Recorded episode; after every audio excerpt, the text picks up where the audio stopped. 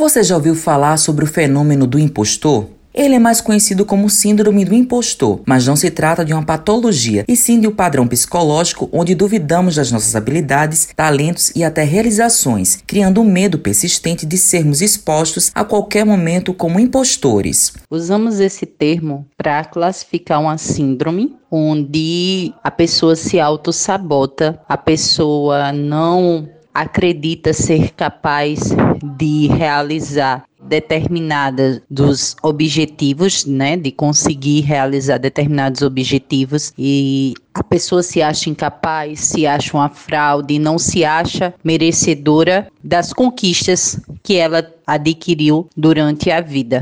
Esse relato é da psicóloga Tawane Aparecida Figueiredo. A especialista fala como identificar esse fenômeno. Conseguimos analisar essa síndrome identificando alguns comportamentos constantes como por exemplo o medo de expor sua opinião às outras pessoas, querer agradar todo mundo, se auto-sabotar, como no caso, não entregar alguma atividade no prazo, faltar alguma atividade, a necessidade de querer agradar a todos, ter falsas crenças sobre si, acreditar, por exemplo, que o trabalho nunca está bom o suficiente e acaba perdendo o prazo, dentre outras coisas. A psicóloga dá orientações sobre esse fenômeno do impostor. Assim, é importante trabalhar a autoestima, trabalhar o autoconhecimento e trabalhar também essa questão das falsas crenças, né, das crenças negativas sobre si.